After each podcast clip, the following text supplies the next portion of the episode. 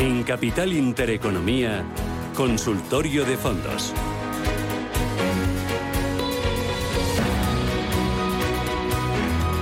Consultorio Fondos de Inversión aquí en Radio Intereconomía con Félix González, socio director de Capital Familiar. Eh, Félix, ¿qué tal? Buenos días. ¿Cómo vas? Hola Susana, ¿qué tal? Buenos días, ¿cómo estáis? Bueno, pues eh, aquí intentando sortear la volatilidad en los mercados, eh, jornadas muy complicadas para la renta variable, para la renta fija, para todos eh, los activos por esa incertidumbre que está generando la guerra y esa tormenta perfecta generada pues por las expectativas de subida de tipos de interés, un menor crecimiento económico, una inflación galopante, problemas en la cadena de suministro. ¿Vendemos y nos ponemos liquidez, Félix? Bueno, mm, como, como sabes y te comenté hace ya algunas semanas, nosotros unos días antes de la invasión de Rusia eh, en Ucrania eh, ya habíamos vendido toda la cartera. O sea, estábamos en liquidez prácticamente desde el día 22 del mes de febrero.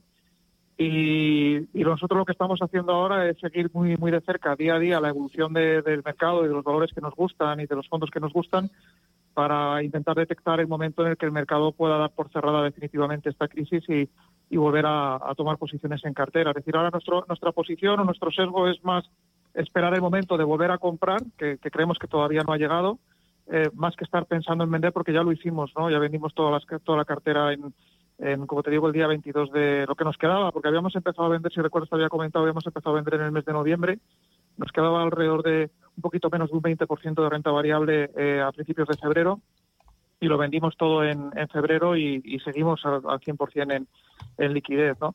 Como tú bien apuntabas, estamos en un mercado muy muy dirigido, muy condicionado por, por el flujo de noticias. Estos son los mercados más peligrosos que, que hay porque eh, pueden cambiar muy rápidamente en un sentido o en otro en función precisamente de esas, de esas noticias. Lo hemos visto, por ejemplo, bueno, en, muchos de los detalles que tú acabas de comentar, pero, pero por ejemplo, en estos últimos días, eh, el precio del crudo, que había subido muchísimo, se ha caído casi un 30% en, en, en cuatro o cinco días. ¿no? Es decir, que, incluso aquellos activos que, que, que, lo han hecho relativamente bien durante esta crisis, ha habido momentos en los que, en los que a, la gente que ha comprado o que ha comprado relativamente tarde le ha hecho, le ha hecho mucho daño.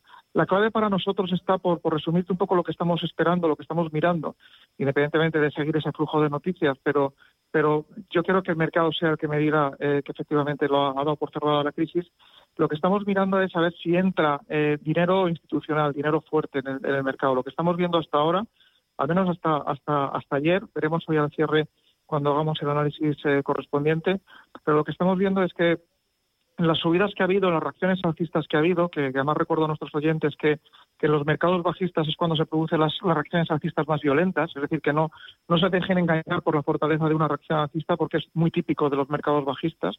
Pero decía que en las reacciones alcistas que ha habido en las últimas semanas, lo que hemos visto es que eh, han sido reacciones que el, dinero fuerte, los, los inversores institucionales han aprovechado para vender más. Incluso han calentado un poquito la subida para que entraran las, manos débiles, los, inversores más pequeños, y aprovechando esa entrada de dinero, ellos han aprovechado para, salirse. Eh, ¿Esto qué quiere decir? Pues que hemos visto que en las jornadas de subidas los volúmenes han sido bastante bajos y en las jornadas de bajada del mercado eh, los volúmenes han sido intensos, es decir, el dinero fuerte el que, está, el que estaba saliendo. Hoy vamos a ver cómo, cierra la sesión, veremos al cierre de hoy como os decía, cuando hagamos los análisis, si, efectivamente, si, si, primero el mercado acaba subiendo hoy, y si esa subida se produce acompañada de un volumen intenso o no, y, esa sería una buena señal de cara a los próximos días. Eh, voy a ir con los oyentes eh, para que nos planteen dudas y a través de ellos conocer qué fondos, qué activos, qué regiones les preocupan más. 91 533 18 51 o si lo prefieren 609 22 47 16. Empiezo con una notita de voz. Hola, buenos días. Soy Fernando de Madrid y esto es para el consultorio de fondos, a ver si llego a tiempo. Ah, he entrado hace poco en materias primas, en el Franklin Resources, por ejemplo, en el JP Morgan o en el mm, BlackRock Mining. Entré en los tres y quería saber, eh, porque acabo de entrar y están bajando, quería saber si conviene mantener o me voy ya. Bien, lo hemos, comentado antes. Bueno, primero que, que eh, eh, primero que, que, nuestro oyente Fernando ha entrado tarde, eh, claramente, ¿no? En, en, este, al menos en esta primera ola alcista que han disfrutado las materias primas al calor de las, de, bueno, de, las, de la primera fase de la invasión de, Ucrania por parte, por parte de Rusia. Las materias primas se mueven muy, muy deprisa. Es uno de los activos más, más volátiles que existe y, y por lo tanto, jugar a materias primas en este entorno para mí no tiene ningún sentido eh, desde un punto de vista de, un inversor de, medio y largo plazo, ¿no? Por lo que decía antes, porque porque el, la cotización de, de, estas, de estos activos, de, estas, de, las materias primas, se va a ver muy condicionada de un día para otro por el flujo de noticias y puedes tener perfectamente un día viendo subir al petróleo o al oro o, los metales un 5 o un 6% y verlo bajar al día siguiente un, un 10 o un 11, ¿no? O sea que, que eh, y no creo que estemos en un contexto cíclico en estos momentos eh, favorable a un crecimiento fuerte que, que, pueda apoyar una subida de las materias primas a, a medio a medio y largo plazo. Desde luego no no en el caso de Europa, ya veremos eh, eh, con, Estados Unidos. ¿no? Por lo tanto, para mí, la inversión ahora en materias primas eh, sería, solo la contemplaría desde un punto estrictamente especulativo, o sea, de movimientos muy, muy rápidos, desde luego no a través de fondos, yo, yo lo haría en ese caso a través de, derivados, porque es mucho más eficiente. Y, mi consejo a, este, a Fernando es que bueno, vamos a esperar a ver qué pasa con estas negociaciones que ahora mismo siguen avanzando entre Ucrania y Rusia eh, si se volviera a, si estas negociaciones terminaran mal y, en los próximos días o en las próximas semanas se produjera un agravamiento del, conflicto, entonces posiblemente hubiera una segunda eh, oleada alcista en las materias primas. De lo contrario, yo creo que lo mejor en, este sentido ya lo hemos visto y que, posiblemente seguirían cayendo hacia una normalización de, ese mercado en, un, contexto, digamos, de acotamiento del conflicto bélico entre, entre Ucrania y Rusia. Pero aún así es muy difícil de decir, porque como, como apuntaba antes, eh, esa, la cotización de estos activos se va a ver muy, muy condicionada en el corto plazo, con muchísima volatilidad además por el flujo de noticias que se vaya produciendo en torno a la guerra. Muy bien, me voy con Carlos. Buenos días. Hola, buenos días. Sí, eh, en este momento, eh, es, por no tenerlo todo en monetarios en euros, sería interesante tener eh, la, tener los monetarios en dólares o en qué otra divisa. Y si también sería interesante entrar en renta fija china a través de algún fondo, por ejemplo, el Fiat China Bond, y si en vez de tenerlo, pues eso, también por no tener todo en monetarios en euros, eh, ¿Qué tal lo podría hacer en este contexto el Country Index Arbitrage? Gracias. Muy bien. Gracias, eh, Félix.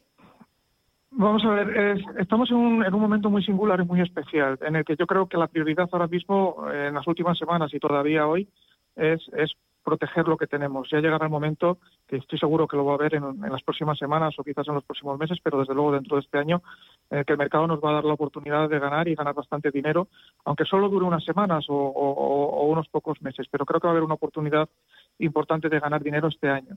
Eh, cuando llegue, cuando llegue ese momento, es preferible que tengamos toda la munición seca, es decir, que no nos hayamos perdido, que no hayamos perdido eh, dinero en el camino con, estas caídas que está produciendo el mercado y por eso nosotros, como decía antes, eh, hemos optado, optamos hace, hace ya semanas por un posicionamiento extremadamente defensivo para esperar desde fuera, ¿no? Eh, entonces, siendo ponente con este planteamiento, yo lo que le recomendaría a Carlos es que mantenga el, dinero en, fondos monetarios en euros, porque si hay un cambio en el rumbo del conflicto, eh, posiblemente el euro va a recuperar contra el dólar o el dólar caerá contra el euro y nosotros al final somos inversores en, euro. Si no tiene eh, problemas fiscales, es decir, que, esos fondos monetarios que ahora tienen euros no arrastran plusvalías eh, históricas importantes, yo de hecho no tendría ni siquiera un fondo monetario, lo dejaría en saldo en liquidez en, en cuenta, siempre y cuando no tenga ningún coste en su banco y siempre y cuando el saldo no exceda el, el importe de los 100.000 eh, euros por, por entidad y por, y por titular.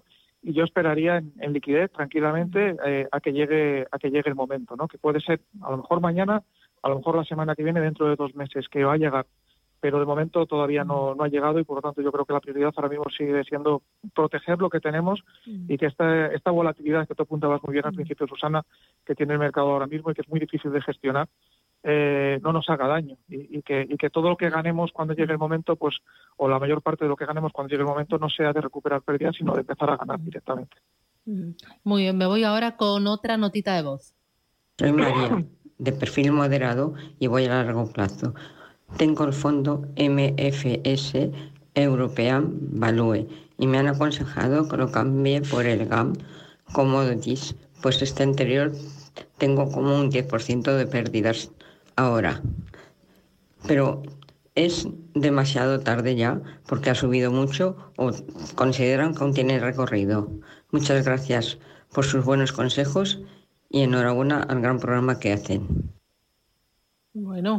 Pues eh, muchísimas gracias a usted, María, y, creo que la están mareando. Lo que están haciendo en, su entidad es, como ha perdido mucho dinero en el fondo value que tiene en cartera y no le movieron el fondo a tiempo, eh, ahora le recomiendan a, digamos, a, a, toro pasado, le recomiendan otro fondo que en las últimas semanas lo ha hecho bien y que posiblemente ya no sea el momento de entrar. O, sí, pero ya veremos eh, porque dependerá un poco de cómo evolucionan las negociaciones entre, entre Rusia y Ucrania en estas próximas horas y en los próximos, en los próximos días. Eh, si yo tuviera que elegir cualquiera de los dos y tuviera que quedarme con uno de los dos por, por, por, ese enfoque de largo plazo, que yo tampoco soy muy partidario de, gestionar las carteras con esa visión. Esa visión es la que les interesa a las gestoras de los fondos y a los bancos. ¿Para qué? Para que ustedes no saquen el dinero y sigan cobrando las comisiones. Pero cuando hay un momento de mercado complicado como el que estamos viviendo y hemos vivido en las últimas semanas, a nosotros como inversores lo que más nos interesa es proteger nuestro dinero, no pagar comisiones, proteger nuestro dinero. Ya llegará el momento de volver a invertir. Como María nos comentaba la, idea o, nos dejaba ver la idea de que ella no le importaría mantener esa posición a, largo plazo, cosa que yo no aconsejo, pero ese enfoque digo, ¿no? Eh, yo, yo me quedaría con, el fondo value antes que el de, el de commodities. Ya ha sufrido una pérdida. Si la situación evoluciona favorablemente en torno al, conflicto de Ucrania, ese fondo va a recuperar y va a recuperar rápido. Sin embargo, el otro que tiene o que le están recomendando, el de commodities, eh, hará justamente lo contrario, perderá más. Con lo cual, podría haber consolidado la pérdida de lo que lleva ahora mismo en el en el, en el value y además añadiría una pérdida adicional posiblemente de igual o, mayor magnitud en el que están recomendando ahora. Yo, si me mm. tuviera que quedar con alguno, me quedaría con el que tiene ahora mismo.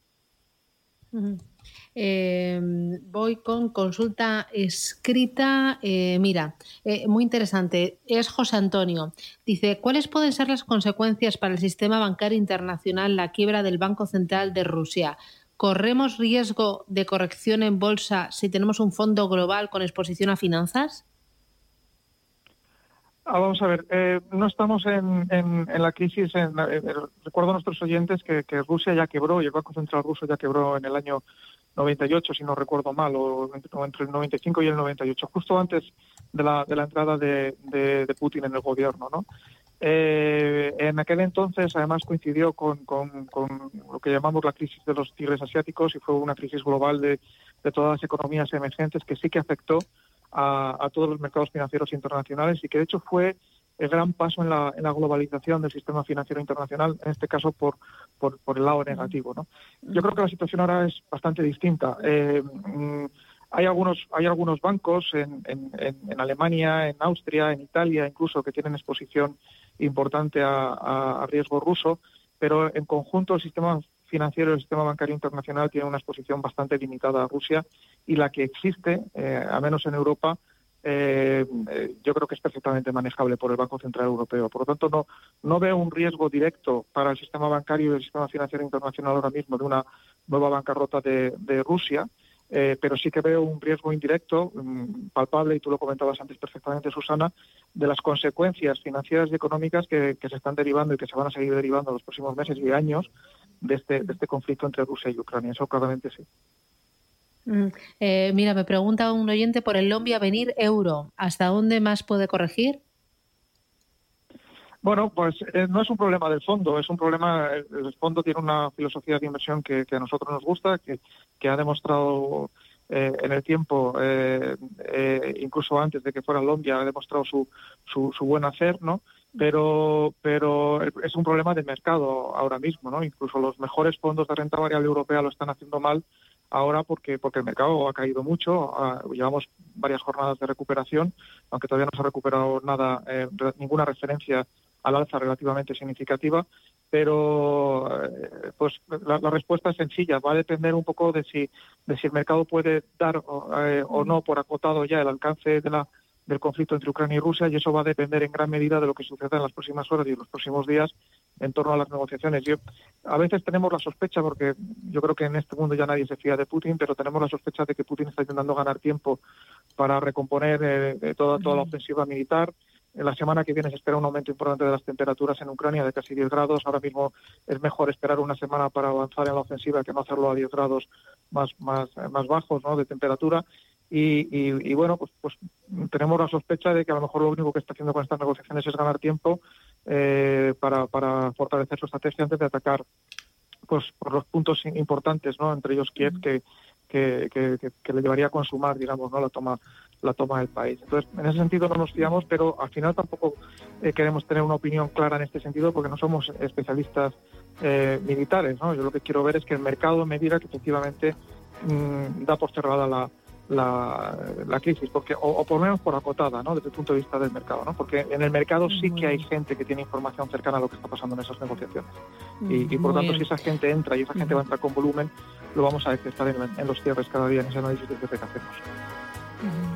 Muy bien, Félix González desde Capitalia Familiar, un placer charlar contigo y tomarle el pulso al mercado y ver distintas opciones para eh, proteger nuestra cartera, para mantener eh, nuestro patrimonio y para cubrirnos del riesgo. Gracias, cuídate mucho, un abrazo fuerte. gracias. Gracias, gracias. Boletín informativo y volvemos en Radio Intereconomía. Tenemos desayunos capital y después llegará ese espacio con Rubén Gil en el que ponemos el foco en el hidrógeno, en la energía, en las inversiones, en los proyectos, en las tendencias y también las oportunidades. Todo esto y más aquí en Capital Intereconomía.